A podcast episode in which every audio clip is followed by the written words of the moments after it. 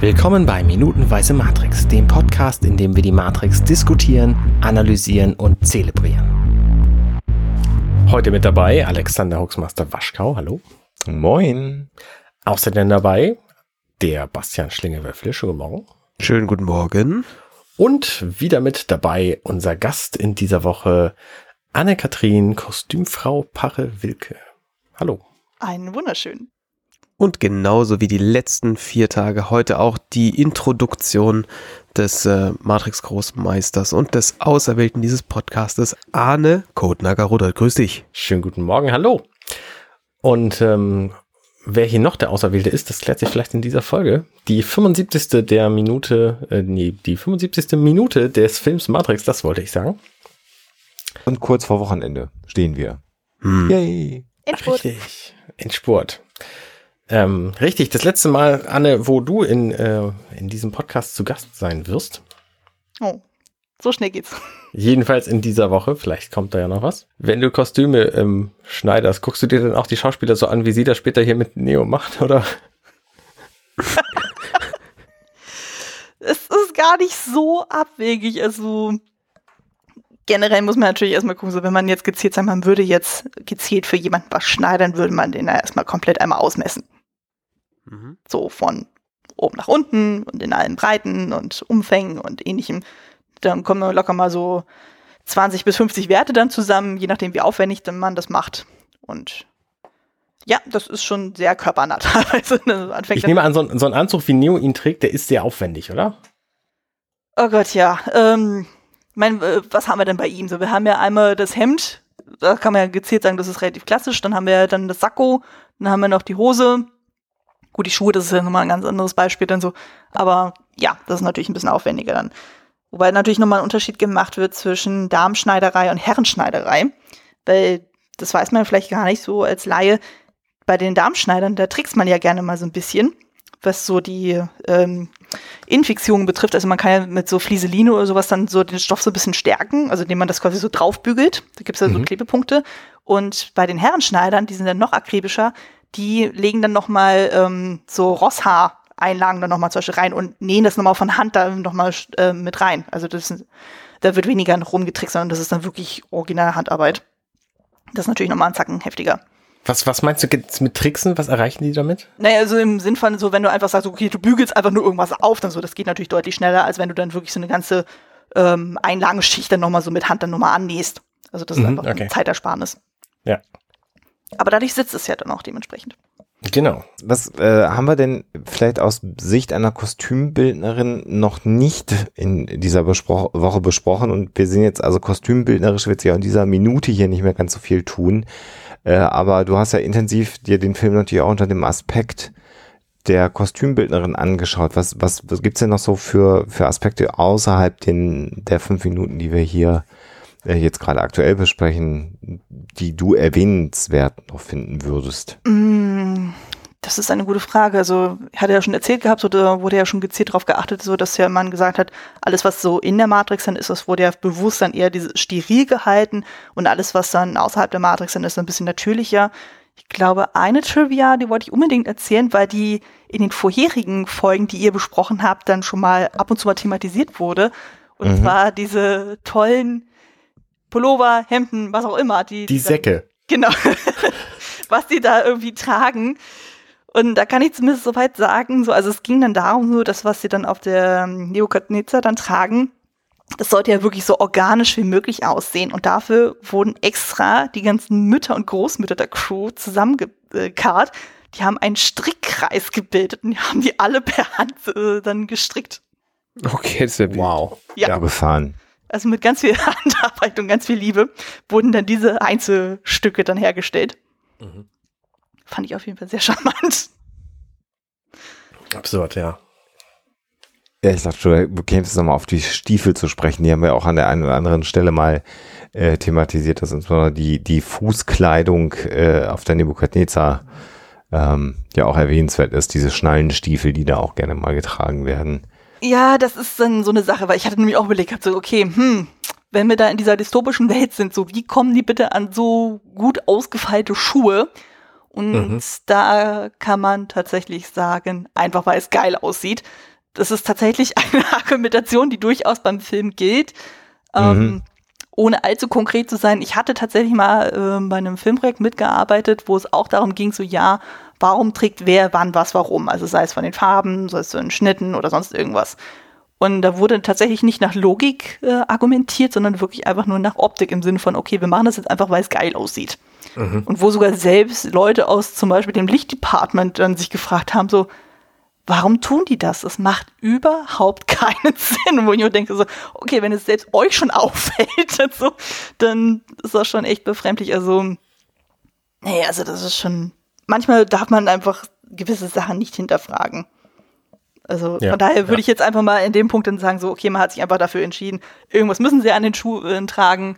Also könnte ja sein, also ich meine, dass sie ja vielleicht das eine oder andere dann tatsächlich aus äh, Zion war das irgendwie da, wo noch so ein paar restliche Menschen Mhm. sind, dass Mhm. da vielleicht noch das eine oder andere irgendwie gehortet wurde, was man gesagt hat, okay, das vererben wir dann irgendwie weiter. Aber ja, dann wirklich dann Schuhe dann zu haben, so die zum einen so ausgefeilt sind und dann auch noch passen. Ich meine, jeder weiß es ja, Ja. Schuhe anziehen ist immer so eine Sache für sich. Jeder hat da seine individuellen Probleme. Wir haben Stirb langsam alle gesehen, ja. Ja, das ist, wobei da haben sie ja tatsächlich dann mit so einer komischen Unterlage dann auch gearbeitet, dass er dann da ohne Probleme barfuß laufen kann. Na gut. Aber, oder auch bei den Hobbits ist es ja genau das gleiche in Grün so, aber nee, also in dem Fall gab es dann tatsächlich keine schlüssige Erklärung, warum das so ist mit den Schuhen. Also, was ich wiederum sehr, sehr spannend finde, ist dann bezüglich der Kostümbildnerin Kim Barrett, das war tatsächlich gerade mal ihr dritter Film gewesen. Also, Das ist tatsächlich eindrucksvoll, ja. das ist schon extrem, äh, extrem, wenn man überlegt, so, ähm, die aller, äh, den allerersten Film, den sie damals gemacht hat, war Bess Lermans Romeo und Julia, der mit DiCaprio. Mhm. Ah, Ja, okay. das war ihr aller, allererster Film. Davor hat sie ja nur Theaterarbeit gemacht, so, und dann hat sie noch einen Film dazwischen gemacht. Und dann hat sie eben The Matrix gemacht. Und das hat offenbar so gut funktioniert, dass sie ja seitdem ja dann diverse Wachowski-Filme dann ausgestattet hat. Also sie war ja bei ähm, hier bei Cloud Atlas war sie auch dabei, bei Jupiter Ascending war sie auch dabei, bei den anderen Matrix-Filmen war sie auch noch dabei. Also offenbar war das tatsächlich so ein Dream Team. Man Ich gesagt muss aber auch sagen, dass von Romeo und Julia der, die, die Kostüme auch echt extrem bemerkenswert sind. Ja, aber der Film ist schon sehr hardcore. Also, mir ist er persönlich viel zu viel. Also ich habe den damals in der Schule sehen müssen, weil wir Rom und Julia im Englisch-LK hatten und da dachte ich auch schon so, oh Gottes Willen. Also dann lieber West Side Story. Aber, Ich fand, ich fand Pete, Pete Postlethwaite ähm, in dem Film mit seinem, ja, oh Gott, der ist super. mit seinem ähm, Hawaii-Hemd unter dem Talar unfassbar geil, so dass ich mir immer gesagt habe, also sein, er hat ja da drunter noch ein Riesenkreuz auf seinem Rücken tätowiert und ich habe immer gesagt, wenn ich mal Pastor werde, dann werde ich so einer. Ja gut, das wäre natürlich ein schönes Vorbild, ja. Also der sticht da auf jeden Fall vor, aber ansonsten der Film, also die Chemie zwischen den beiden Hauptdarstellern, die funktioniert ja mal so gar nicht, gar nicht, gar nicht. Und das ist alles so over the top. Ich meine, es passt zwar in dessen Konzept ans Rollen, aber es ist nicht mein Fall. Gut, äh, zurück von Romeo und Julia hier zu, zu ab in die Küche. Sie fragt ihn, meinst du, du bist der Auserwählte? Und Neo sagt, ja, ich weiß es nicht. Und dann verweist sie ihn auf ein Schild, was hinter seinem Kopf über der Tür angebracht ist.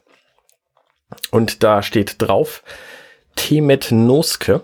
Das ist Latein, das sagt sie dann auch. Und das heißt, erkenne dich selbst. Also ich weiß nicht, ob ihr Latein kennt, ich erkläre es kurz. T heißt natürlich dich. Mit ist eine Verstärkung, die ähm, mehr oder minder selbst heißt. Und Noske ist der Imperativ von kennen. Und ähm, die berühmtere Variante von, von T mit Noske ist äh, Gnoti Seauton. Das ist die Gnosis of Thorn. Bitte. What? Griech, Grieches. Ja, griechisch, genau. Und das ist, das heißt eben das gleiche nur auf griechisch. Das ist ja angeblich das- die Inschrift vom Apollo-Tempel von Delphi. Von Delphi, genau, richtig. Das heißt, im, Orakel. im, im, im, im, Vor, im Vorraum des Tempels st- steht das, steht das drüber. Also es ist ja hier tatsächlich mehr oder weniger identisch. Also hier ist es natürlich jetzt in den, in den tatsächlichen heiligen Hallen, also im, im Apollo-Tempel, ähm, hängt es tatsächlich im äh, Pronaus, also in diesem Vorraum, also in der Vorhalle. Und das, wir sind ja schon nicht mehr in der Vorhalle, sondern wir sind ja eigentlich in den Heiligen Hallen. Aber wäre natürlich hier schwierig gewesen, wenn das, wenn sie jetzt sagen, jetzt gehst du dann mal raus und guckst du dann nochmal, was über der Tür steht. Wobei ich ja dieses Met und so, also ich hatte ja Latein tatsächlich, das hat mich immer mega verwirrt und so. Also ich meine, Das das, mit, das mit dem Noske, das stimmt ja soweit, so, dass man ja das Verb immer so am Ende des Satzes hat, das äh, gehe ich mit der Chor. Aber ich hätte jetzt irgendwie gesagt, also wenn man es jetzt wirklich so wortwörtlich übersetzen würde, hätte ich jetzt gesagt, es wäre eher so T, Ipse, Noske. T, T ipsum nosce, ja, Oder sowas. Nuxum, also Ja, genau. Eigentlich ist es eine sehr eigenartige Übersetzung hier, aber es, es sieht natürlich schön aus und das ist schön kurz und es so funktioniert auch. Also von daher ist es so schon okay. Ich las einen länglichen Reddit-Thread genau zu diesem Thema, wo, wo sich Leute unterhalten, dass das irgendwie sehr seltsam ist, dass das so klingt und genau dieselben Argumentationen, die er auch gerade gemacht hat mit äh, Buchstaben, die äh, in Kombination lateinisch klingen. Und ähm, man war sich am Schluss nicht so ganz einig, ha, ja, vielleicht hätte man das anders machen sollen, vielleicht auch nicht. Mhm. Aber da kam man irgendwie auch zu keiner sinnvollen äh, Konklusion. Ich frage mich, warum sie nicht einfach das griechische Original hingeschrieben haben. Wahrscheinlich, weil es einfach in den, in den griechischen Buchstaben keiner hätte lesen können. Ja. Und Also, so kann man es ja noch äh, so in etwa erahnen, so was es sein könnte. Also zumindest die Leute, die so ein bisschen Latein hatten. Naja, was soll's. Vielleicht haben sie das doch einfach beim Trödler gefunden, das Schild, und dann gedacht, ach komm, das nehmen wir. Wir tackern das mal dran. Ah, das haben sie doch sicher extra fräsen lassen dafür. Haben sie mal den äh, Szenenbildpraktikanten da hingesetzt, so von wegen so, bastel uns mal Ja. ein Schild. Ist auch schön, dass dieses, diese, diese Umschlingung des Ganzen so ein bisschen aussieht wie so ein Darm. Mhm. Oh Assoziation hätte ich jetzt nicht gehabt, aber So ein zu, zu, zwei, zweistrengiger Darm. Den kennen wir alle. ich finde es eher ein bisschen verwirrend, dass es nicht symmetrisch ist, also dass es dann quasi so Ja. ein bisschen versetzt ist. Ja. Ja, ist schon sehr eigenartig. Jetzt, seh- ich sehe jetzt übrigens gerade erst diese, die Oberkante von diesem Bimmelbimmelei-Vorhang. Oh, die ist schön. Mit diesem, mit diesem äh, psychedelischen Holz. Das ist wirklich alles, Maserung nennt sich das. ja, das ist wirklich komplett bescheuert. Das macht einfach diesen ganzen Vorhang für mich noch viel unglaubwürdiger. Nee, diese, die Maserung in dem Holz, die ist schon original, ne? Das weißt du schon. Ja, natürlich, aber das ist dieses ganze Ding da oben. Äh, naja. Das ist Quatsch, ja. ja das, Vor allem so an diesen Haken auch noch so mit aufgehängt. Nee, das ist so, das ist so aus den, aus der Zeit, als man halt noch so LSD auch Ja. wahrscheinlich überall- kaufen konnte und dann hat jemand ein bisschen Holz über gehabt und hat gedacht, komm, ich drechsel mir jetzt mal so ein, also auch diese, das ist ja so, die, die, diese, diese Ornamente, die da links und rechts drin sind. Hm. Das, das ist ja auch fast sowas wie so ein, wie so ein Wappenvogel, äh, weißt du, wie so ein Reichsadler fast, aber nicht ganz, Mhm. aber so eine Mhm. Anlehnung. Also es hat sowas ähm, äh, Heraldik halt so, ne? Diese, diese, diese Wappen, äh, also es passt halt insgesamt überhaupt gar nicht zusammen. Also Mhm. vorn, vorn und hinten nicht. Ähm, also ich glaube, der, der Set-Designer, der das ausgegraben hat, der hat sich wahrscheinlich einen Ast gefreut und gesagt, guck mal hier, guck mal hier, das hängt man da einfach hin, das sieht so bescheuert aus. Und das äh, hat man ihm offensichtlich erlaubt. Aber ja, Nein, die Wachowskis haben es ja offenbar abgesegnet, weil sonst hätte Ja, es ja, da nicht genau. sein. genau. ich finde, das spiegelt sie aber auch ganz gut, weil sie hat Ohrringe, die ziemlich ähnlich aussehen wie dieses Holzgebimsel. Wo siehst du denn mit Ohrringe vor, durch die ganzen Haare? Die, ähm, wenn sie aufsteht und ihn anfummelt. Ach, das sind keine Ohrringe, das, Das ist ihre doch, ist doch Kette. ihre Das- Kette, das ist die, das ist die Brillenkette. Ah, okay, verstehe. Ja, nee, okay, sie hat äh, keine Ohrringe. Dafür trinkt sie irgendwas, was verdächtig aussieht wie so ein Cocktail. Aber vielleicht ist es auch einfach Limo. Jedenfalls ist Eis drin. Das weiß. ist sicher einfach eine Limo. bestimmt. Ist Oder ein es. Eistee. Genau. Das lässt sich nicht genauer. Ich glaube, Und eher ist es tatsächlich eine Limo, eine selbstgemachte. Also so von Bestimmt. Farbe. Wer würde schon Alkohol trinken um diese Uhrzeit? Ähm, sie redet dann mit ihm darüber, was es bedeutet, der Auserwählte zu sein, wo sie offensichtlich Experte für ist. Und sie sagt, im Grunde ist es genauso wie verliebt sein. Und dann macht sie etwas, was mich in dem Moment maßlos irritiert hat. Sie geht zu ihm hin, sagt, dann wollen wir mal sehen, mach mal A. Und dann fummelt sie ihn an und tut so, als sei er irgendwie eine, eine, weiß ich nicht, eine Puppe oder ein Kind, was irgendwie beim Arzt sich schlecht benommen hat oder so. Ich habe keine Ahnung, was das soll. Das hat so ein So bisschen, ein bisschen was auch von, von, von Sklaven angucken und, äh, und gucken, ob die, ob die geeignet sind und noch alle Zähne haben und so und gesund sind. ja, Pferdemarkt auch oder so, ne? Oder Tiermarkt generell. Also Mhm. Sklavenmarkt, ja, also genau so, als, also wie, wie so ein Preis schätzen. Also Genau, ja. Den, Das ist doch mit Absicht einfach komplett over the top. Also sie, sie, sie bräuchte das doch nicht tun. Also die, das Orakel müsste das nicht tun, was sie da tut, ähm, sondern es ist doch, also ich gefühlt sich für mich so an, so mehr so, ich, ähm, ich tue jetzt mal irgendwie so, wie- so ein bisschen wie der Schautanz oder hier so, Mhm. ähm, Ja. Ja, also so ein bisschen, ich weiß gar nicht, wie, wie da der Fachbegriff für ist, dass man so Quatsch macht. Hätte ja auch Kaffeesatz. Scharlatanerie. Das wäre ja, so- Ja, hättest du ja auch können, ja. das wäre ja so die klassische Variante gewesen. Also sowas wie bei American Gods und so. Da hast du ja dann auch so diese drei Frauen und so und die alle unterschiedlich gut dann aus dem Kaffeesatz lesen. Naja, also sie guckt ja dann auch in seine Handflächen. Ja gut, das ist dann wiederum dann typisch und so, aber das macht sie auch wirklich ganz am Schluss erst und dann auch eher so, hm, so, so drüber gucken, so von, hm, ja, ja. Das ist doch, also das ist doch der Inbegriff von Charlatanerie, oder nicht? Dass man Ha- Handlinien liest. Ich habe keine Ahnung von Also du- hier, diese Falte, die ist auf jeden Fall ein Stück zu kurz und deswegen wirst du nicht so wahnsinnig lange leben. Und hier, diese Falte ist aber total lang und deswegen hast du ein total geiles Liebesleben. Äh, ja. So, wer daran glaubt, bitte. Ich jedenfalls nicht. Oh ja, auf jeden Fall liest sie also seine, seine Lebenslinien an, auf seiner Stirn. Da hat er nämlich vier Stück. Ja. Ja, also wir, ich glaube, wir sind uns also einig darin, dass das, was sie da tut, Quatsch ist. Ja. Und sie sagt leider dann auch in dieser Folge nicht, was nun eigentlich Sache ist. Diese Spannung. Diese Spannung, ist er jetzt der Auserwählte oder nicht? Tja, Oh je. wir erfahren es leider nicht. Wir erfahren es nächste Woche. Bleiben Sie also dran, es bleibt spannend. in der Küche. Ich denke, ja, korrekt. Bleibt Es- spannend in der Küche. Es bleibt in der Küche. Also die Küchenanalyse muss ja noch folgen. Hm. Mhm. Die nehmen wir jetzt dann für nächste Woche auf, genau. Das lösen wir auf jeden Fall auf. Äh, ich hoffe ja, du hattest jetzt, obwohl das hier so ein Youngtimer-Film war, trotzdem äh, ein bisschen Spaß damit. War das jetzt an mich gerichtet? Ja, ja. Anne, Ja. ich hoffe, Sa- Sagtest du Arne? ich hoffe, du hattest. Oh nee, um Gottes Willen. Ich hoffe, du hast trotz, trotz Youngtimer-Film äh, ein bisschen Spaß mit der ganzen Sache. Alles gut, also ich hatte auf jeden Fall Spaß. Das ist, das ist schön. Also ich war, ich, ich bin tatsächlich begeistert, was man so, was man so aus dem, auch nochmal aus so, aus so einem äh, Kostümbildnerinnenblick, ähm, ja, rausbekommen kann, was man halt einfach sonst nie, nie sehen kann. Also meine, meine hohen Erwartungen wurden äh, getroffen. Sagt man das so? Boymet? Wurden erfüllt. Erfüllt. erfüllt. heißt es auf Deutsch. Übertroffen Halleluja. wolltest du sagen. Übertroffen auch noch, ja, richtig. Oh. Das war das Wort, das ich eigentlich gesucht habe. Fantastisch. Sehr gut. Anne, ähm, in diesem Podcast bist du ja nun äh, in den folgenden Folgen nicht mehr zu hören.